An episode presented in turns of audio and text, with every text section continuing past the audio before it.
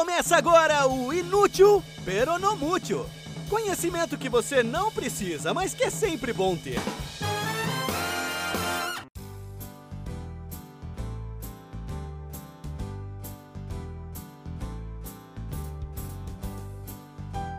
Olá, nobres ouvintes! Bem-vindos a mais um episódio de Inútil Peronomútil, o podcast que sempre tem uma informação que você não esperava sobre algum assunto do qual você nunca se preocupou e que, por isso, muito provavelmente nunca vai usar para nada. Mas pelo sim, pelo não, é algo que é sempre bom ouvir e guardar para usar em alguma conversa de mesa de bar ou em algum desses encontros presenciais com os amigos que nesse momento de pós-pandemia a gente vai começar a ter.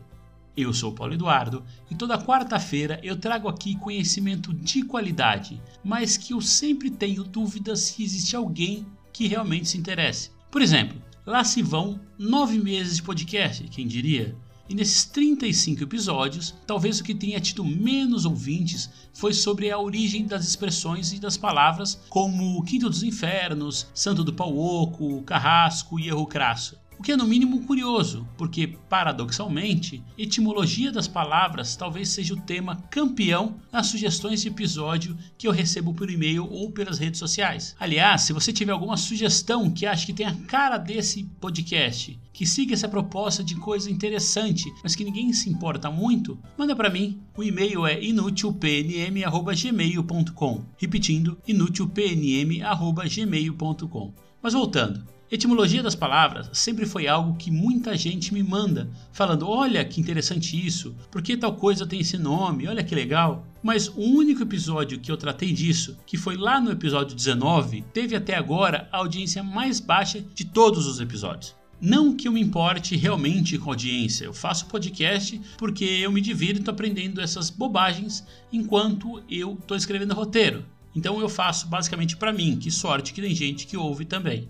Mas para provar que eu estou falando a verdade, que eu não ligo a mínima, adivinha sobre o que, que eu vou falar hoje? Sim, etimologia das palavras, que é algo que eu particularmente adoro. E não custa nada você indicar o episódio para ver se dessa vez ele consegue angariar mais gente ouvindo. Mas também, se você não indicar e a audiência for baixa de novo, não tem problema.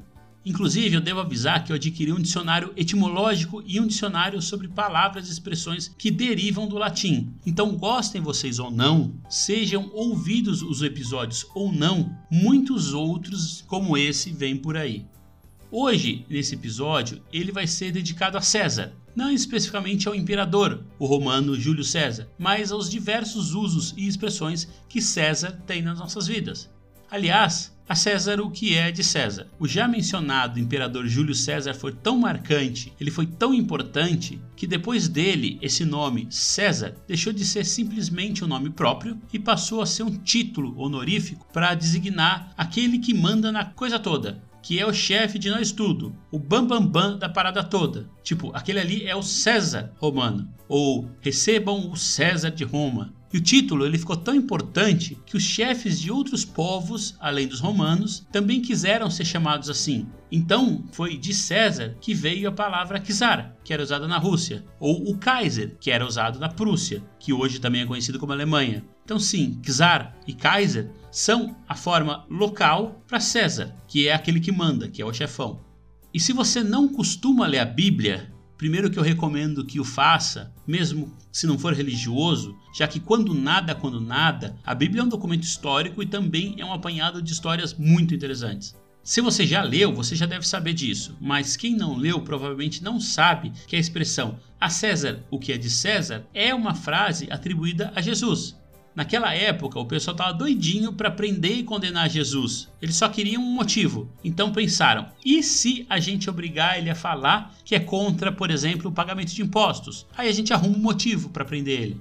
E aí, uns agentes do Império Romano, disfarçados, chegaram e mandaram: E aí, Jesus, você acha que é certo a gente ter que ficar pagando imposto para esses imperadores que não fazem nada pra gente? Mas Jesus, né? Jesus é Jesus, é filho do homem. Ele é mais esperto que todo mundo. Ele sacou a armadilha e pediu que lhe trouxessem um denário, que era a moeda da época e que tinha a imagem do Júlio César gravada. E aí ele pegou a moeda e falou: Esse aqui, quem é? E eles responderam: É César.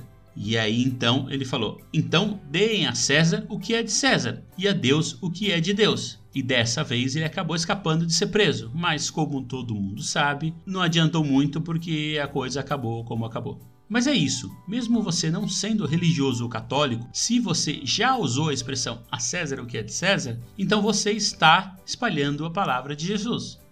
E mudando de tópico, e a salada Caesar? Ela tem esse nome porque era a preferida do imperador? Ou ela chama assim porque tem uma alface romana? Não, nenhuma coisa nem outra. O Caesar da salada vem do nome do molho, que, óbvio, chama molho Caesar, porque ele foi criado por um chefe italiano, o Cesare Cardini. Ele criou a salada e o molho quando trabalhava no México.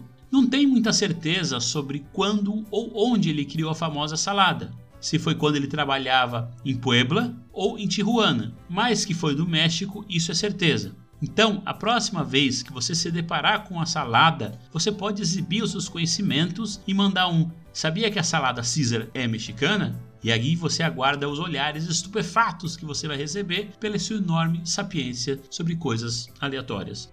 E mais uma coisa que você pode se perguntar: mas e a cesariana? Como surgiu esse nome, que em inglês é chamada de C-section ou corte em C?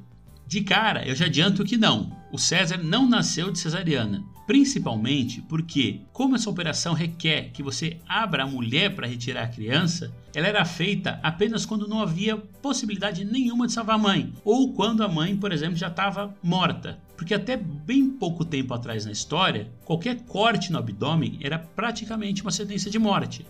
A primeira cesariana documentada em que a mulher não morreu foi por volta de 1500 só, em que um cara chamado Jacob Nuffer, que não tinha nada de médico ou barbeiro nem nada, abriu a própria esposa e fez o parto, numa cidadezinha lá no interior da Suíça. Dizem que o corte cicatrizou, que ela não morreu de infecção e a vida seguiu normal, e que inclusive ela teria tido até mais outros filhos. Não deve ter sido a primeira vez que alguém sobreviveu a uma cesariana. Deve ter acontecido outras, e essa só deve ter sido a primeira vez que alguém contou a história. Mas sobreviver a uma cesariana era algo muitíssimo raro. A regra era a mãe vir a falecer mesmo. Ou seja, como a mãe do imperador Júlio César sobreviveu para ver esses triunfos, como diz o verbete sobre cesárea no dicionário etimológico, então é muito provável que o parto dele tenha sido normal e não cesariano. Mas rola essa lenda de que a cesariana tenha vindo de César porque alguns historiadores da antiguidade, incluindo aí um bem famoso, o Plínio Velho, eles diziam que a etimologia de cesariana vem do verbo caedere, que é cortar, e que por isso, na verdade, um antepassado de Júlio César nasceu de cesariana e foi aí que a família ganhou esse nome de César. Mas os historiadores mais modernos, eles refutam esse argumento, dizendo que César vem de uma palavra muito mais provável, que é cabeleira. Parece que, ao invés de César ter ganho seu nome por causa do procedimento cirúrgico, foi o procedimento cirúrgico que ganhou o nome por causa do César. É bem provável que, por conta do que o Plínio Velho e os outros historiadores antigos diziam, a história acabou sendo aceita como verdade, e aí deu origem a um substantivo latino caesar, com o sentido de aquele que foi tirado da mãe por excisão. E aí, já no século XVI, médicos franceses acabaram batizando essa cirurgia de cesarienne. Mas a cesariana ela continuou bastante rara, porque poucas parturientes sobreviviam foi só com uma maior quantidade de cadáveres disponíveis a partir do século XVII e com o desenvolvimento da anestesia no século XIX é que esse procedimento foi ficando mais popular. Até que em 1882, dois médicos alemães, Adolf Kerrer e Max Sanger, falaram: e se a gente costurasse tudo de novo depois de tirar o bebê? Isso e mais a higiene durante os procedimentos cirúrgicos, como por exemplo o hábito de lavar a mão antes e entre as cirurgias, contribuíram bastante para a queda de mortalidade das mães que davam à luz por cesariana. E por hoje é isso. Eu espero que todo esse conhecimento etimológico sobre César, Czares e Kaiser, Sada Caesar e Cesariana tenha enriquecido o seu cabedal de informações aleatórias e que com isso o podcast tenha retomado o seu lugar no bastião da informação dispensável e pouco relevante. Depois do episódio passado sobre a história das vacinas de RNA mensageiro, que foi, eu devo dizer, bastante útil e atual. Se você não ouviu, inclusive, ouve lá Se você quiser mais informação aleatória de qualidade, é só seguir a página do Inútil Peronomútil no Facebook ou no Instagram no inútilpnm. Quarta-feira tem mais, fiquem bem e até a semana que vem.